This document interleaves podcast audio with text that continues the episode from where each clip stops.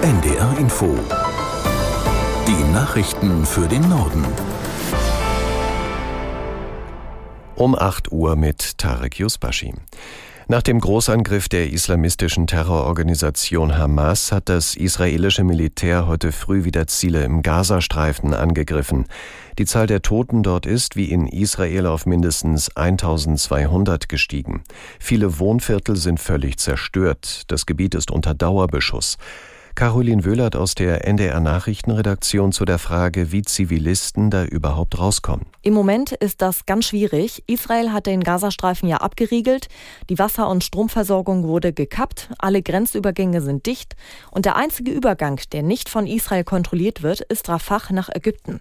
Und da verhandeln gerade die USA mit Israel und Ägypten über eine Öffnung.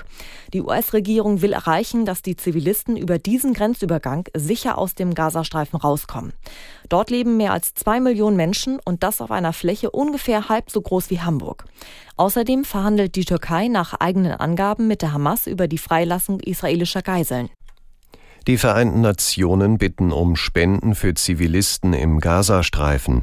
Das UN-Hilfswerk für palästinensische Flüchtlinge, kurz UNRWA, braucht nach eigenen Angaben für die kommenden drei Monate umgerechnet knapp 100 Millionen Euro. Aus Genf Katrin Hondel. Von dem Geld sollen Nahrungsmittel, Medikamente und anderes Material für die Zivilbevölkerung im Gazastreifen beschafft werden. Es gehe um schutzbedürftige Gruppen wie Frauen, Kinder, Menschen mit Behinderungen und ältere Menschen, so die Mitteilung des Hilfswerks. UNRWA-Generalkommissar Philipp Lazzarini sprach von einer beispiellosen humanitären Tragödie. Bereits vor dem Angriff der Hamas auf Israel sei das UN-Hilfswerk mit einer lähmenden Finanzkrise konfrontiert gewesen. Kanzler Scholz hat sich erschüttert über die Angriffe der palästinensischen Terrororganisation Hamas auf Israel gezeigt. Es sei furchtbar zu sehen, wie Menschen in Israel getötet und erniedrigt worden seien, sagte Scholz in den ARD-Tagesthemen.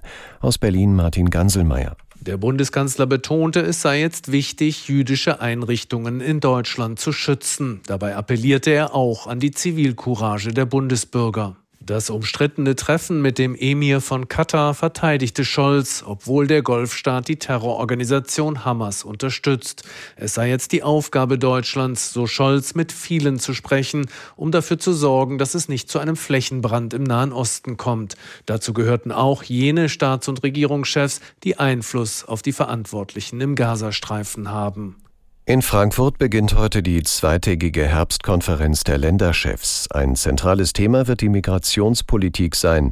Für Niedersachsens Ministerpräsident Weil führt kein Weg an einer europäischen Lösung vorbei, wie er auf NDR Info sagte. Was ich wirklich für entscheidend halte, ist das, was jetzt hoffentlich noch in diesem Jahr gelingt, nämlich endlich ein europäischer Asylkompromiss mit einer Sicherung der europäischen Außengrenzen und auch schon einer Differenzierung nach Chance auf Bleibe, Bleiberecht oder eben nicht an der Grenze. Das ist entscheidend. Niedersachsens Ministerpräsident Weil auf NDR Info. Auf dem deutschen Arbeitsmarkt werden derzeit besonders in der Lagerlogistik dringend Fachkräfte gesucht. Das hat eine Studie der Bertelsmann Stiftung ergeben, für die Millionen offene Stellenanzeigen analysiert wurden. In den Städten sind demnach vor allem Büro- und Sekretariatsfachkräfte gefragt. In ländlich geprägten Regionen wie Schleswig-Holstein und Mecklenburg-Vorpommern fehlen dagegen vor allem Verkäufer und Reinigungskräfte. Hamburg weist der Studie zufolge einen Mangel an Personal für Werbung und Marketing auf. Die Geröllprobe vom Asteroiden Bennu, die vor rund drei Wochen auf die Erde abgeworfen worden ist, enthält Spuren von Wasser und Kohlenstoff.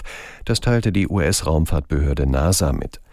Die Probe besteht demnach aus Staub sowie Geröllstückchen verschiedener Größe und wiege insgesamt etwa 250 Gramm. Das Material soll jetzt katalogisiert und an Forschern und Forscherinnen auf der ganzen Welt zugänglich gemacht werden. Die amerikanische Raumsonde Osiris-Rex hatte die Asteroidenprobe vor rund drei Jahren eingesammelt. Das waren die Nachrichten.